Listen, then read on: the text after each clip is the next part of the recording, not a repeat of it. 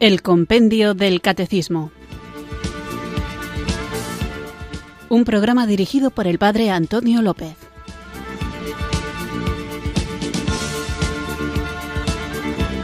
Muy buenas tardes, queridos oyentes de Radio María. Recibido un cariñoso saludo desde Irurzun, en Navarra, quienes sintonizáis esta emisora de la Virgen, esta radio que cambia vidas para escuchar el programa El Compendio del Catecismo, nuestro espacio diario de formación en el que guiados por el libro que da título al programa, El Compendio del Catecismo, vamos recorriendo cada una de las preguntas y respuestas que este hermoso y breve pero denso texto nos ofrece y que nos hace ir conociendo y profundizando en las verdades de nuestra fe, una fe que nos salva, no es simplemente una cuestión ideológica, una idea abstracta o etérea, sino que cuando uno conoce el contenido de aquello que cree, lo lleva a la vida, esa vida le transforma interiormente, haciéndole experimentar la grandeza de un Dios que ha querido revelarse al hombre para hacerle participar de su vida divina. Y por eso es importante que conozcamos el contenido de nuestra fe, para que no nos dejemos enredar por opiniones que quizá puedan resultar atractivas en un primer momento, pero que luego desembocan en un vacío o en una imposibilidad. Cuando digo lo de vacío me refiero a ideas, no las nombro para que nadie se dé por aludido, que en el fondo no llevan a nada. O cuando hablo de imposibilidad, me refiero a otras, otras ideas, otras opciones religiosas, vamos a decir, o espirituales, no sé muy bien cómo denominarlas para ser preciso, que proponen un modelo de vida tan ajeno a lo que el hombre es que se convierten en inaccesibles. Pero nosotros sabemos que acceder a la vida divina, a ser como dioses, es posible siempre y cuando queramos ser como Dios, con Dios y según el plan de Dios, no querer ser como Dios sin Dios. ¿Y cómo podemos ser como Dios? Con Dios y en Dios. Pues tal y como Él se nos ha revelado. En su Hijo Jesucristo, Dios hecho hombre, hecho semejante en todo a nosotros, excepto en el pecado. Un Jesucristo que vive y que ha dejado su Espíritu Santo en la Iglesia para que Él la guíe a la Iglesia, que es el cuerpo de Cristo, hacia el conocimiento de la verdad plena.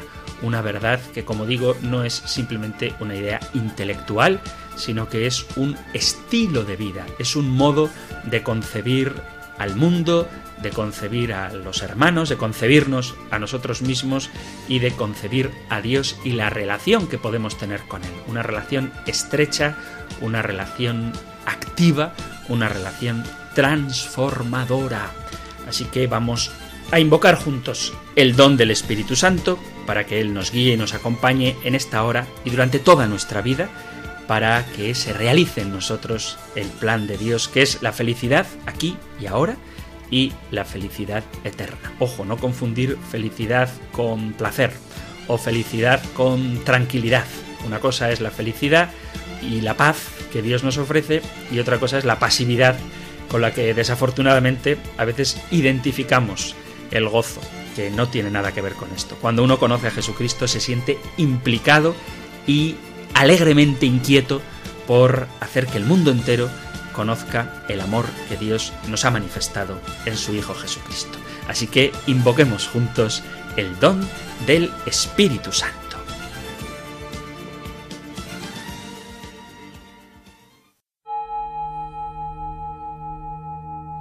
Ven Espíritu,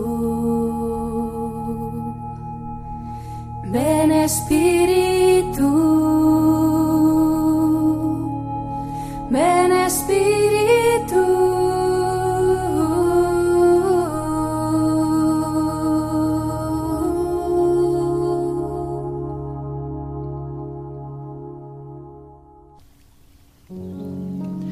Espíritu Santo, fuerza de mi vida. Hoy vuelvo a darte gracias. Gracias porque me colocaste en este universo para que yo haga un camino, para que aprenda a amar, para que descubra tu amistad día a día.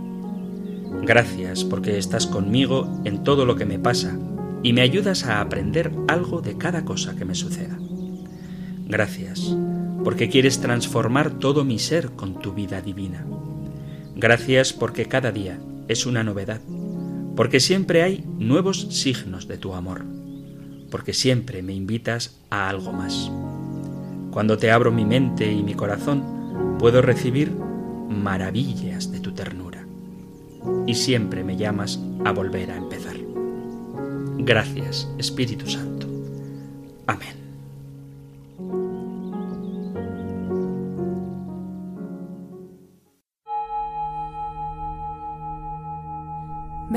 Espíritu, ven Espíritu, ven Espíritu.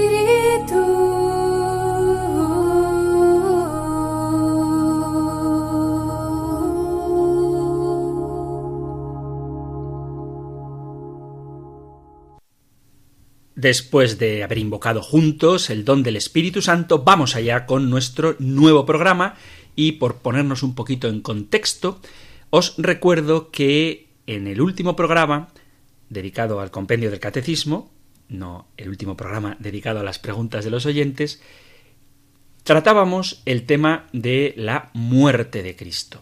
Veíamos, después de haber hablado de su injusto juicio y de su pasión, Getsemaní y la cruz, y cómo el propio Cristo nos invita a cargar con la cruz de cada uno de nosotros, con la propia cruz, y qué es lo que esto significa, terminábamos viendo que efectivamente Jesús de verdad había muerto. Y trataba de responder a esa absurda idea, a veces muy difundida, de que Jesús no murió, sino que aparentemente estaba muerto, pero luego, pues eh, en el fondo lo que hizo fue emigrar a otro lugar. Esto, desde luego, no se sostiene de ninguna manera, ni histórica, ni teológica, ni en la mentalidad de un judío podía caber la idea de irse a otro lugar y, desde luego, en la experiencia de los discípulos, Jesucristo estaba verdaderamente muerto. Así terminábamos el programa viendo que Jesús, como dice el compendio en el punto 124, Cristo sufrió una verdadera muerte y verdaderamente fue sepultado. Y antes de la resurrección, antes de la resurrección, hay un momento misterioso que seguro que os va a resultar de mucho interés, que es al que vamos a dedicar el programa de hoy. Lo que vamos a tratar lo podéis encontrar en el Catecismo Mayor en las preguntas, en los puntos del 632 al 637. Nosotros escuchamos ahora la pregunta número 125 del compendio del Catecismo. Con esta pregunta vamos a iniciar otro apartado de este capítulo segundo de la primera parte del compendio del Catecismo. El apartado es Jesucristo descendió a los infiernos al tercer día resucitó de entre los muertos. Escuchamos la pregunta número 125.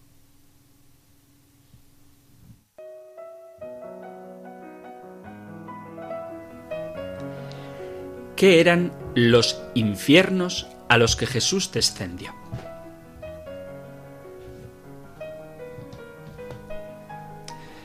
Los infiernos a distintos del infierno de la condenación, constituían el estado de todos aquellos justos e injustos que habían muerto antes de Cristo. Con el alma unida a su persona divina, Jesús tomó en los infiernos a los justos que aguardaban a su Redentor para poder acceder finalmente a la visión de Dios. Después de haber vencido, mediante su propia muerte, a la muerte y al diablo, que tenía el poder de la muerte, Jesús liberó a los justos que esperaban al Redentor y les abrió las puertas del cielo.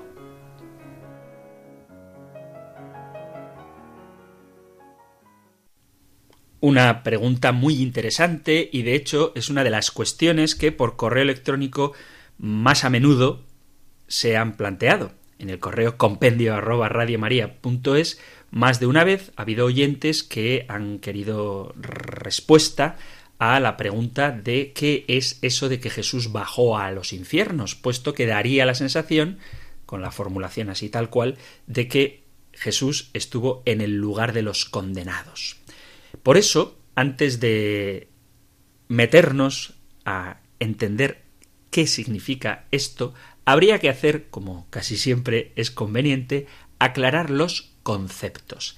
¿Qué dice el credo o a qué se refiere el credo cuando habla de que Jesús bajó a los infiernos? Que quede claro que el propio compendio del catecismo en su respuesta deja marcada la distinción entre el infierno, entendido como el lugar de los muertos, al infierno, entendido como el lugar de los condenados. Así que vamos a ver una serie de conceptos de palabras que aparecen en la Sagrada Escritura y que hacen alusión al lugar donde los muertos, antes de la resurrección de Cristo, van. ¿Cuáles son estas expresiones? Seguro que muchas os suenan y aunque a veces las consideremos sinónimas, no son necesariamente lo mismo. En la Biblia, en la palabra de Dios, aparecen distintos términos que hacen alusión al cielo y al infierno. Por un lado está el Seol, el Hades, la Gehenna, el lago de fuego, el paraíso y el seno de Abraham. Y como son distintas palabras, a veces nosotros por simplificar creemos que vienen a ser lo mismo, pero no son, repito, necesariamente lo mismo. Las vuelvo a repetir, el Seol, el Hades, la Gehenna, el lago de fuego y el paraíso, el seno de Abraham. La palabra paraíso muchas veces es utilizada como sinónimo de cielo. Dice, por ejemplo, San Pablo en la segunda carta a los Corintios, leo desde el versículo 1 del capítulo 12. Segunda carta a Corintios, capítulo 12, versículos del 1 al 4. Dice, es menester gloriarse, aunque no es útil. Vendré a las visiones y revelaciones del Señor. Sé de un hombre en Cristo que hace catorce años, si en el cuerpo no lo sé, si fuera del cuerpo, no lo sé, Dios lo sabe, fue arrebatado hasta el tercer cielo, y sé que este hombre, si en el cuerpo o fuera del cuerpo, no lo sé, Dios lo sabe, fue arrebatado al paraíso y oyó palabras inefables que el hombre no debe referir. También en el libro del Apocalipsis encontramos la palabra paraíso como sinónimo de cielo. Voy a leeros desde el capítulo 2 hasta el versículo 7, capítulo 2, versículo 1 al 7, lo que dice el ángel a la iglesia de Éfeso. Escribe al ángel de la iglesia de Éfeso. Esto dice el que tiene las siete estrellas en su derecha, el que camina en medio de los siete candelabros de oro. Conozco tus obras, tu fatiga, tu perseverancia, que no puedes soportar a los malvados y que has puesto a prueba a los que se llaman apóstoles pero no lo son, y has descubierto que son mentirosos. Tienes perseverancia y has sufrido por mi nombre y no has desfallecido. Pero tengo contra ti que has abandonado tu amor primero. Acuérdate, pues, de dónde has caído, conviértete y haz las obras primeras, si no, vendré a ti y removeré tu candelabro si no te conviertes. Con todo, tienes esto a tu favor que aborreces las obras de los Nicolaitas, que yo también aborrezco. El que tenga oídos, oiga lo que el Espíritu dice a las iglesias. Al vencedor le daré a comer del árbol de la vida que está en el paraíso de Dios. Este paraíso, que estaba cerrado por el pecado de Adán y Eva, ha sido abierto ahora. En el capítulo 3 del Génesis vemos como el paraíso donde está el árbol de la vida, fue cerrado, dice Génesis 3, 23. El Señor Dios lo expulsó del jardín de Edén para que labrase el suelo de donde había sido tomado. Echó al hombre y a oriente del jardín de Edén colocó a los querubines y una espada llameante que brillaba para cerrar el camino del árbol de la vida. Vemos pues como el paraíso estaba cerrado, pero Cristo lo ha abierto y por eso promete a la iglesia de Éfeso que puede acceder a ese árbol de la vida que está en el paraíso, que como vengo diciendo es un sinónimo del cielo. Y otro pasaje muy conocido donde vemos que el paraíso es un sinónimo del cielo, lo encontramos en el evangelista Lucas, en el capítulo 23. Dice así Lucas 23, 39. Uno de los malhechores crucificados lo insultaba diciendo ¿No eres tú el Mesías? Sálvate a ti mismo y a nosotros. Pero el otro, respondiéndole e increpándolo, le decía ¿Ni siquiera temes tú a Dios estando en la misma condena? Nosotros en verdad lo estamos justamente porque recibimos el justo pago de lo que hicimos. En cambio, éste no ha hecho nada malo. Y decía Jesús, acuérdate de mí cuando llegues a tu reino.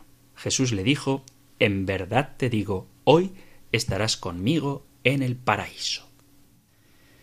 Y de esta y de esta manera se asocia la palabra paraíso como sinónimo de cielo, lugar de belleza, y de deleite.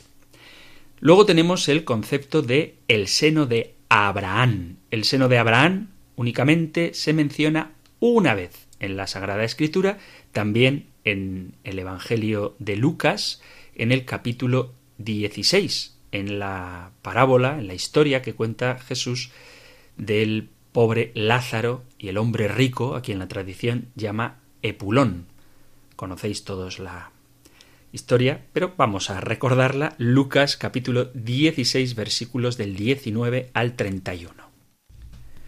Había un hombre rico que se vestía de púrpura y de lino y banqueteaba cada día. Y un mendigo llamado Lázaro estaba echado en su portal cubierto de llagas y con ganas de saciarse de lo que caía de la mesa del rico. Y hasta los perros venían y le lamían las llagas. Sucedió que murió el mendigo y fue llevado por los ángeles al seno de Abraham. Murió también el rico y fue enterrado. Y estando en el infierno, en medio de los tormentos, levantó los ojos y vio de lejos a Abraham y a Lázaro en su seno. Y gritando dijo Padre Abraham, ten piedad de mí y manda a Lázaro que moje en agua la punta del dedo y me refresque la lengua, porque me torturan estas llamas. Pero Abraham le dijo Hijo, recuerda que recibiste tus bienes en vida, y Lázaro, a su vez, males. Por eso ahora Él es aquí consolado, mientras que tú eres atormentado. Y además entre nosotros y vosotros se abre un abismo inmenso para que los que quieran cruzar desde aquí hacia vosotros no puedan hacerlo, ni tampoco pasar de allí hasta nosotros. El seno de Abraham, por tanto, puede ser utilizado como sinónimo del cielo y la imagen en la historia de Lázaro reclinando en una mesa recostado cerca del pecho de Abraham, como Juan se recostó en el pecho de Jesús en la última cena, indican el banquete celestial.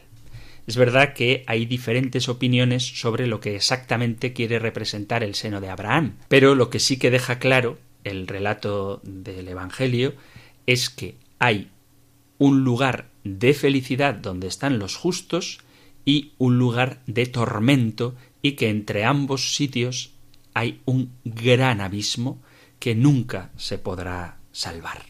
En este mismo pasaje se habla del infierno, aunque es una expresión, ya hablaremos de ello detenidamente, que en realidad lo que hace es traducir la palabra Sheol. La imagen del otro mundo se conserva dentro de la forma de entender el más allá de los judíos. En el Antiguo Testamento, el mundo de los muertos que se llama Sheol, es un sitio subterráneo que acoge a todos los muertos, buenos y malos, y donde se vive una especie de existencia sombría, sin pena ni gloria. Como la revelación es gradual, se va viendo poco a poco lo que esto significa. Y antes de Cristo, la fe en el Sheol se representa de distintas maneras. Los muertos que han de resucitar están en el Seol, que no es el destino definitivo, y la suerte de los muertos no es la misma para unos que para otros. De tal manera que el Seol de los malos es lo que después se dominará, se denominará infierno, que esto sí es el lugar de la condenación. Los buenos están separados de los malos. Y esta separación es la que se refleja en este pasaje. Jesús no abre el velo del misterio de la eternidad y habla con un lenguaje propio de su tiempo, pero ratifica de una manera contundente en esta parábola dos ideas esenciales. Por un lado, la separación de los buenos y de los malos, y por otro lado, la suerte feliz de los buenos y la suerte desgraciada de los malos. Y esto como un hecho definitivo. Entonces, lo que quiero expresar es que ¿existe alguna diferencia entre el infierno, el lago de fuegos, el Hades, el Sheol o la Gehenna? Bueno, pues en los idiomas originales de la Biblia, lo que nosotros entendemos como infierno es la Gehenna. El Hades se refiere a otra cosa y desafortunadamente en las traducciones que hacemos de la palabra de Dios a veces se utiliza indistintamente Gehenna y Hades. Pero el Hades es diferente del infierno o la Gehenna. El infierno, entendido así como Gehenna, es el lugar donde serán arrojados los muertos después del juicio. Y este lugar no fue preparado para los hombres, sino para el diablo y sus ángeles. Así lo dice el propio Jesús en el Evangelio de San Mateo, en el capítulo 25, en el relato del juicio final, a partir del versículo 31, dice, Cuando venga en su gloria el Hijo del Hombre y todos los ángeles con él, se sentará en el trono de su gloria y serán reunidas ante él todas las naciones. Él separará a unos de otros, como un pastor separa las ovejas de las cabras, y pondrá las ovejas a su derecha y las cabras a su izquierda. Entonces dirá el rey a los de su derecha, Venid vosotros, benditos de mi Padre, heredad el reino preparado para vosotros desde la creación del mundo, porque tuve hambre, me disteis de comer, tuve sed, me disteis de beber, etc. Y ellos preguntarán cuándo hicimos esto, en verdad os digo que cada vez que lo hicisteis con uno de estos mis hermanos más pequeños, conmigo lo hicisteis. Salto al versículo 41. Entonces dirá a los de su izquierda, apartaos de mí, malditos, id al fuego eterno preparado para el diablo y sus ángeles, porque tuve hambre y no me disteis de comer, tuve sed, no me disteis de beber. Cuando hicimos esto, pues cada vez que no lo hicisteis con uno de estos más pequeños, tampoco lo hicisteis conmigo. Y estos irán al castigo eterno y los justos a la vida eterna. Pero así como cuando el Señor llama a los de su derecha, a los benditos, les dice, heredad el reino preparado para vosotros, a los condenados les dice Apartaos de mí, malditos, id al fuego eterno preparado para el diablo y sus ángeles. Entonces, esta expresión, la opción de apartarse de Jesucristo, el lugar preparado para el demonio y sus ángeles, es el lugar donde aquellos que rechazan a Cristo estarán. Dios no asigna al hombre la perdición, pero el hombre cayendo en el pecado y no aceptando la gracia salvadora que envió a Cristo a la cruz para redimirnos, son arrojados al lago de fuego que arde eternamente y permanecen con los ángeles caídos, con Satanás y sus ángeles.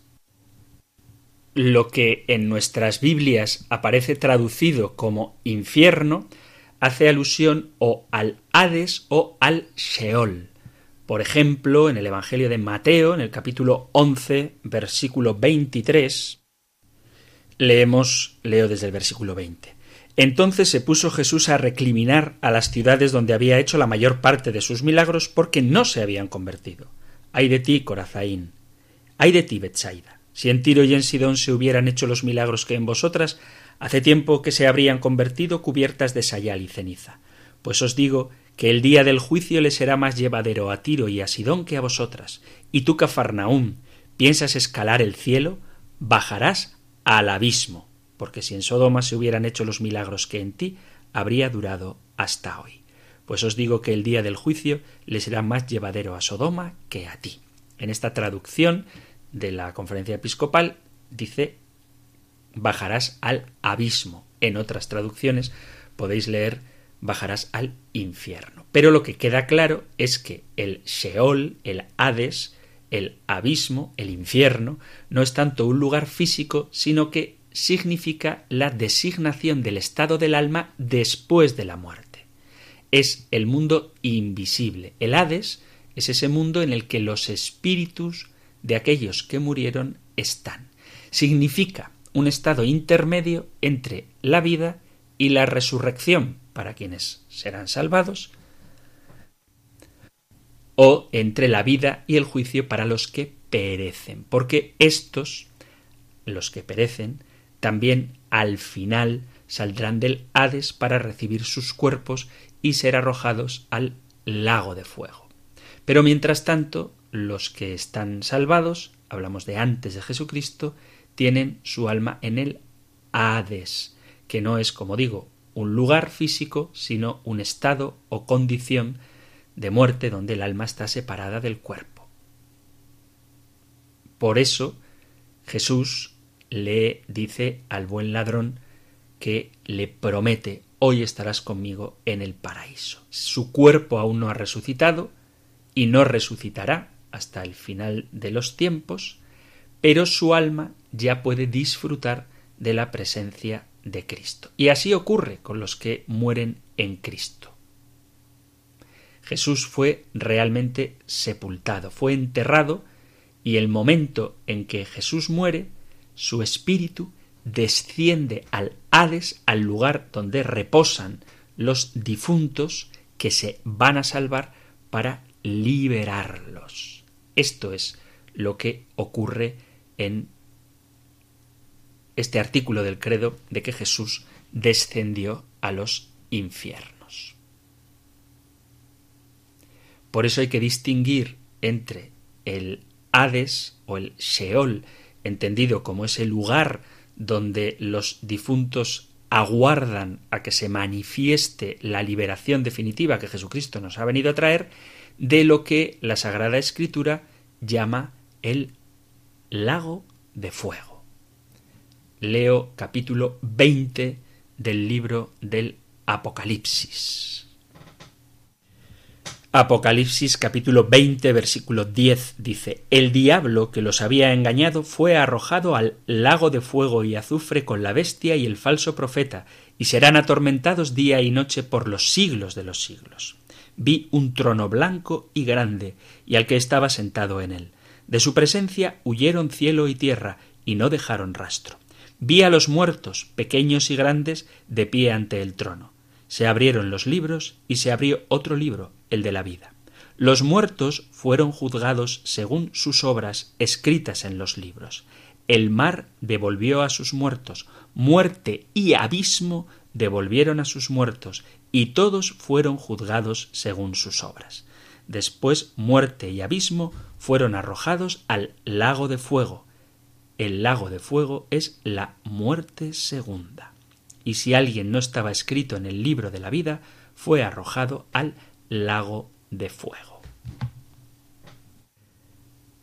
Aquí sí que queda claro a qué se refiere este lago de fuego que es la muerte segunda, que es lo que nosotros entendemos generalmente como infierno. Pero antes de la resurrección de Cristo, los difuntos bajaban al Hades, que a veces inadecuadamente se traduce como infierno, que es ese lugar donde se aguarda el juicio definitivo de Jesucristo. El juicio definitivo de Dios. Entonces, para terminar ya de aclarar los conceptos, una cosa es el Sheol o el Hades, que es el inframundo, de inframundo viene infierno, por eso a veces se traduce así, que no es el lugar de la condenación, sino el lugar donde iban los difuntos antes de que Jesús nos revelara y nos salvara cuál es el destino al que Él nos llama, que es gozar en su presencia de la visión de Dios. Y por otro lado está la Gehenna, que sí que es propiamente un lugar de condenación, que además la Gehenna era un antiguo estercolero y por eso se identifica con el lugar de sufrimiento y también la escritura nos habla de el lago de fuego o la muerte segunda, que repito, es lo que nosotros entendemos hoy como infierno, lugar de condenación. Vamos a hacer una pequeña pausa musical y continuamos con nuestro programa.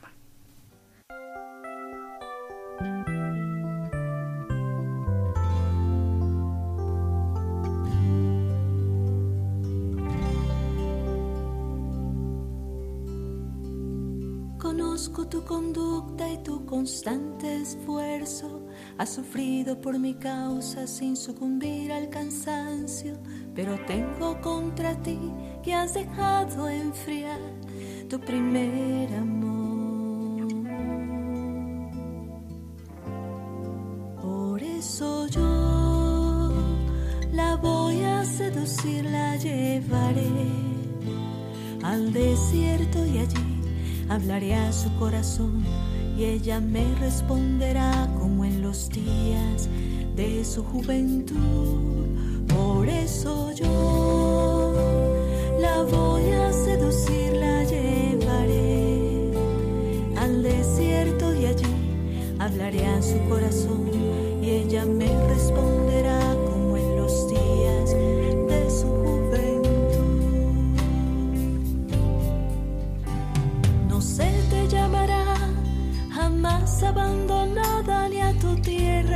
dirá llamas la desolada, pues tu Dios se complacerá en ti y tu tierra será desposada. Y como joven se casa con doncella, se casará contigo tu hacedor y con gozo, tu esposo por su novia, se gozará por ti tu Dios. Eso yo la voy a seducir, la llevaré al desierto y allí hablaré a su corazón y ella me responderá como en los días de su juventud. Por eso yo la voy a seducir, la llevaré al desierto y allí hablaré a su corazón y ella me responderá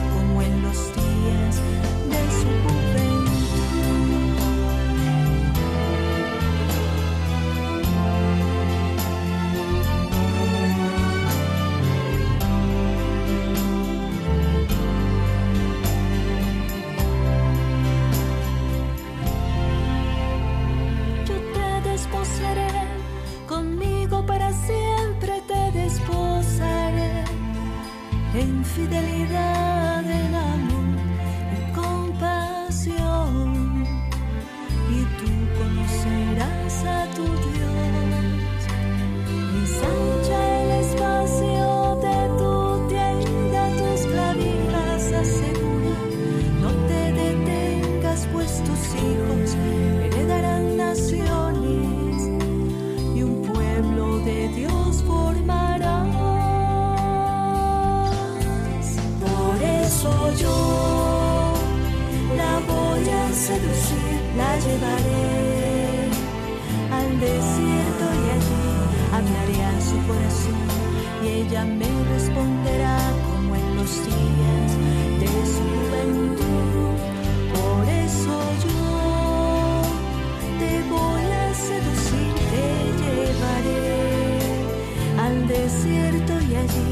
hablaré a tu corazón y tú me responderás como en los días de tu juventud.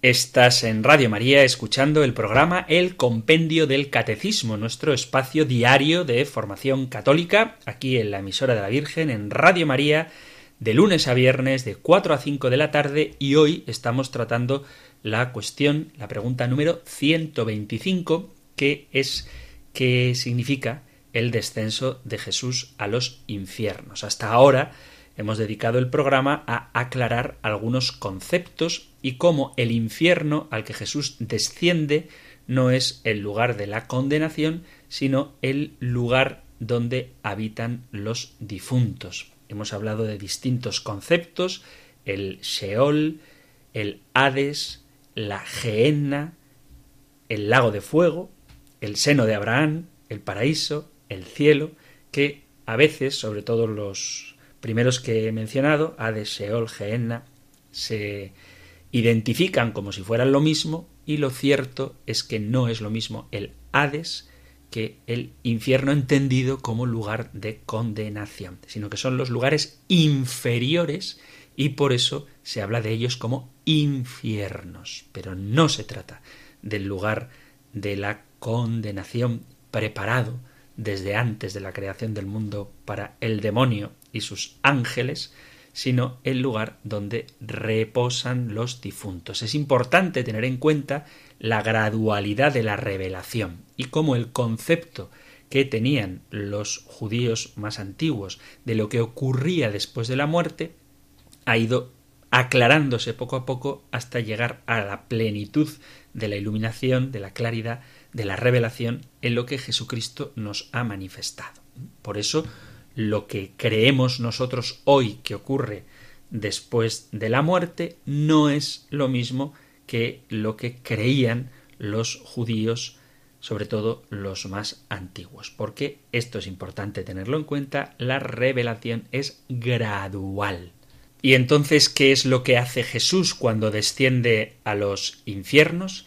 Voy a leeros un texto que a los sacerdotes seguro que les resulta muy familiar y es una escritura, un texto preciosísimo de una antigua homilía sobre el santo y grandioso sábado. Es la lectura que nos ofrece el oficio de lecturas de la gran fiesta del sábado santo. Dice así, ¿qué es lo que pasa? Un gran silencio se cierne hoy sobre la tierra un gran silencio y una gran soledad. Un gran silencio porque el rey está durmiendo. La tierra está temerosa y no se atreve a moverse, porque el Dios hecho hombre se ha dormido y ha despertado a los que dormían desde hace siglos. El Dios hecho hombre ha muerto y ha puesto en movimiento a la región de los muertos. En primer lugar, va a buscar a nuestro primer Padre, como la oveja perdida. Quiere visitar a los que yacen sumergidos en las tinieblas y en las sombras de la muerte. Dios y su Hijo van a liberar de los dolores de la muerte a Adán, que está cautivo, y a Eva, que está cautiva con él. El Señor hace su entrada donde están ellos, llevando en sus manos el arma victoriosa de la cruz. Al verlo, Adán, nuestro primer padre, golpeándose el pecho de estupor, exclama dirigiéndose a todos Mi Señor está con todos vosotros. Y responde Cristo a Adán y con tu espíritu. Y tomándolo de la mano, lo levanta diciéndole Despierta tú que duermes, y levántate de entre los muertos, y te iluminará Cristo. Yo soy tu Dios, que por ti me hice hijo tuyo, por ti y por todos estos que habían de nacer de ti digo ahora, y ordeno a todos los que estaban en las cadenas, salid, y a los que estaban en tinieblas, sed iluminados, y a los que estaban dormidos, levantaos. Yo te lo mando. Despierta tú que duermes, porque yo no te he creado para que estuvieras preso en la región de los muertos. Levántate de entre los muertos. Yo soy la vida de los que han muerto. Levántate, obra de mis manos. Levántate, mi efigie, tú que has sido creado a imagen mía. Levántate, salgamos de aquí, porque tú en mí y yo en ti somos una sola cosa. Por ti, yo tu Dios, me he hecho hijo tuyo. Por ti, siendo Señor, asumí tu misma apariencia de esclavo. Por ti, yo, que estoy por encima de los cielos, vine a la tierra, y aún bajo tierra. Por ti, hombre, vine a ser como hombre sin fuerzas, abandonado entre los muertos. Por ti, que fuiste expulsado del huerto paradisíaco, fui entregado a los judíos en un huerto y sepultado en un huerto. Mira los salivazos de mi rostro que recibí por ti, para restituirte el primitivo aliento de vida que inspiré en tu rostro. Mira las bofetadas de mis mejillas que soporté para reformar a imagen mía tu aspecto deteriorado. Mira los azotes de mi espalda que recibí para quitarte de la espalda el peso de tus pecados. Mira mis manos, fuertemente sujetas con clavos en el árbol de la cruz, por ti, que en otro tiempo extendiste funestamente una de tus manos hacia el árbol prohibido. Me dormí en la cruz, y la lanza penetró en mi costado, por ti, de cuyo costado salió Eva, mientras dormías allá en el paraíso. Mi costado ha curado el dolor del tuyo, mi sueño te sacará del sueño de la muerte. Mi lanza ha reprimido la espada de fuego que se alzaba contra ti. Levántate, vayámonos de aquí. El enemigo te hizo salir del paraíso. Yo, en cambio, te coloco no ya en el paraíso, sino en el trono celestial. Te prohibí comer del simbólico árbol de la vida mas he aquí que yo, que soy la vida, estoy unido a ti. Puse a los ángeles a tu servicio para que te guardaran. Ahora hago que te adoren en calidad de Dios. Tienes preparado un trono de querubines. Están dispuestos los mensajeros, construido el tálamo, preparado el banquete, adornados los eternos tabernáculos y mansiones. A tu disposición el tesoro de todos los bienes y preparado desde toda la eternidad el reino de los cielos.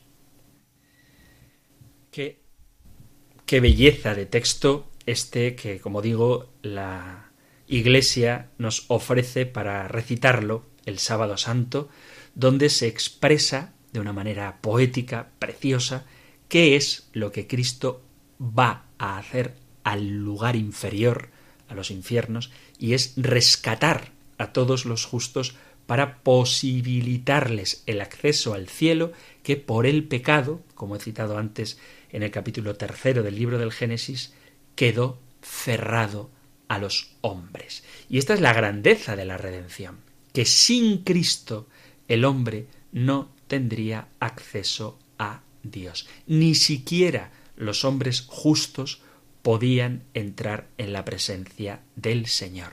Es Cristo quien al morir rompe el velo del templo, el que nos da acceso al cielo.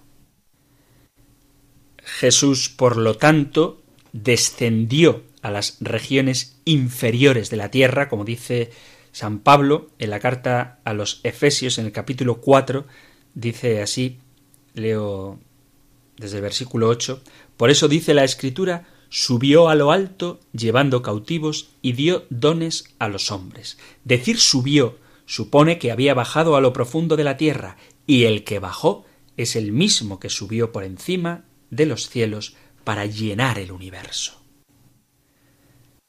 Jesús realmente estuvo entre los muertos. Así despide el autor de la carta a los Hebreos capítulo 13 versículo 20 dice que el Dios de la paz, que hizo retornar de entre los muertos al gran pastor de las ovejas, Jesús nuestro Señor, en virtud de la sangre de la alianza eterna, os confirme en todo bien, para que cumpliáis su voluntad, realizando en nosotros lo que es de su agrado por medio de Jesucristo. Pero el Dios de la paz hizo retornar de entre los muertos al gran pastor de las ovejas. Jesucristo realmente murió y bajó como Salvador a la morada de los muertos, anunciándoles a los que ya habían muerto la buena noticia, el Evangelio de la salvación, a los espíritus que estaban allí retenidos. Esto lo encontramos en la primera carta de Pedro, en el capítulo 3, versículo a partir del 18. Dice así San Pedro, pues es mejor sufrir haciendo el bien, si así lo quiere Dios, que sufrir haciendo el mal, porque también Cristo sufrió su pasión de una vez para siempre por los pecados, el justo por los injustos, para conducirnos a Dios, muerto en la carne, pero vivificado en el Espíritu. En el Espíritu fue a predicar incluso a los espíritus en prisión, a los desobedientes en otro tiempo, cuando la paciencia de Dios aguardaba en los días de Noé a que se construyera el arca para que unos pocos, es decir, ocho personas, se salvaran por medio del agua. Cristo es el mensajero y el portador de una salvación que trasciende el tiempo, el espacio y las coordenadas de la vida y de la muerte. Es decir, Jesucristo, con su pasión, muerte y resurrección, ha salvado no sólo a los que hemos vivido después de su presencia en medio de nosotros, de su encarnación, sino a toda la humanidad. Y esto es una pregunta que alguna vez también alguien ha formulado. Claro, si nosotros creemos que la salvación se da por Cristo, ¿por qué Dios, esto lo he oído, que es que hay gente que se le ocurren cosas muy originales, pues eso, si la salvación ha venido por medio de Jesucristo, ¿por qué Dios ha creado a tanta gente antes de Jesucristo para que se condenen? La respuesta es no. Dios quiere que todos los hombres se salven y lleguen al conocimiento de la verdad. Y quienes han vivido antes de la encarnación de Cristo aguardan si han sido justos en el seno de Abraham o en el Sheol, esta manifestación de Jesucristo para ser rescatados por Él, para que, como dice San Pedro, ellos también reciban el mensaje del Evangelio. Les, en espíritu fue a predicar incluso a los espíritus en prisión, aquellos que, habiendo muerto antes de la pasión, muerte y resurrección de Cristo, aguardaban a que ésta aconteciera para poder acceder definitivamente al cielo. Así que cuando la escritura habla de infiernos, Sheol o Hades, se está refiriendo a la morada de los muertos, al lugar donde bajó Cristo, porque los que estaban allí estaban privados de la visión de Dios. Son las almas santas que esperaban a su libertador en el seno de Abraham. Dice el Salmo sexto, lo leo desde el principio, dice Señor, no me corrijas con ira, no me castigues con cólera. Misericordia, Señor, que desfallezco. Cura, Señor, mis huesos dislocados. Tengo el alma en delirio. ¿Y tú, Señor, hasta cuándo? Vuélvete, Señor. Libera mi alma. Sálvame por tu misericordia. Porque en el reino de la muerte nadie te invoca y en el abismo ¿quién te alabará? Y de este reino de la muerte, de este abismo, es de donde Jesucristo rescata a aquellos que son fieles a Dios, aunque todavía Jesucristo no nos hubiera redimido. O precisamente porque Jesucristo no nos había redimido, tiene que redimirles también a ellos. Y así lo expresa el apóstol Pedro en el capítulo cuarto de la primera carta de Pedro. Dice así, leo cuarto capítulo cuarto de, de la primera carta de Pedro, desde el versículo cuarto también. Por eso se extrañan y os insultan cuando no acudís con ellos a ese derroche de inmoralidad. Ellos darán cuenta ante aquel que está dispuesto para juzgar a vivos y muertos, pues para esto se anunció el Evangelio también a los que ya están muertos, para que condenados como todos los hombres en el cuerpo, vivan según Dios en el Espíritu. Aunque pueda parecer extraño, en el Antiguo Testamento las personas buenas, como los profetas, los patriarcas y todos los hombres de Dios que morían, no iban al cielo. Solo a través de Jesús se puede ir al cielo, ante el Padre Celestial. En el Antiguo Testamento aún no se había hecho la obra de la redención. En el Antiguo Testamento las personas malas, como Epulón, no iban al infierno entendido como lo entendemos nosotros, al lago de fuego. El Señor Jesús es el juez de vivos y muertos y es Él el que sella el destino eterno de las personas. ¿Dónde iban las personas que morían en el Antiguo Testamento? Pues en tiempos del Señor Jesús se decía que los muertos iban al limbo de los patriarcas. Un limbo de los patriarcas que podríamos llamar, como lo refiere la Sagrada Escritura, el seno de Abraham. Cuando Jesús murió, bajó a predicar a los espíritus de las personas que estaban allí. Hemos escuchado a San Pedro que lo dice. Él bajó a los infiernos, al inframundo, al Sheol, al Valle de los Muertos, al seno de Abraham, al Hades, pero no iban al cielo. Y, aunque esto también pueda sonar raro, el primer rescatado, sin duda, por Jesucristo, sería, aparte de Adán, en ese texto precioso que hemos escuchado, el gran San José. San José, cuando falleció, tuvo que esperar a que Jesucristo resucitara para unirse en un abrazo tiernísimo de padre adoptivo e hijo adoptivo y ser llevado, sin duda, el primero de todos, a la presencia de Dios. Pero no podemos temer decir que antes de Jesucristo nadie podía acceder al trono de Dios. Y en el descenso de Jesús a los infiernos, Él va a rescatar, a llevar al seno ya no de Abraham, sino de Dios Padre, a todos los salvados.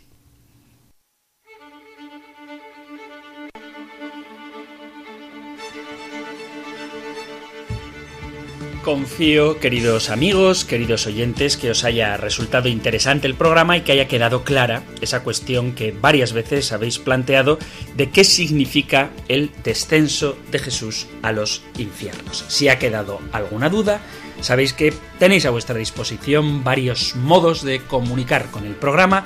Podéis hacerlo a través del WhatsApp o bien con un mensaje de texto o con un audio al 668-594-383, 668-594-383 o si lo preferís dejando vuestro mensaje en la dirección de correo electrónico compendio arroba.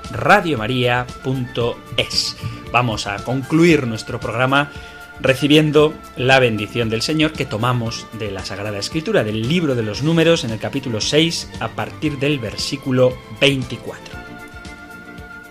El Señor te bendiga y te proteja, el Señor ilumine su rostro sobre ti y te conceda su favor, el Señor te muestre su rostro y te conceda la paz. Muchísimas gracias por estar ahí, gracias por escuchar el compendio del catecismo y si queréis, volveremos a encontrarnos en un próximo programa. Un fuerte abrazo. El compendio del catecismo un programa dirigido por el padre Antonio López.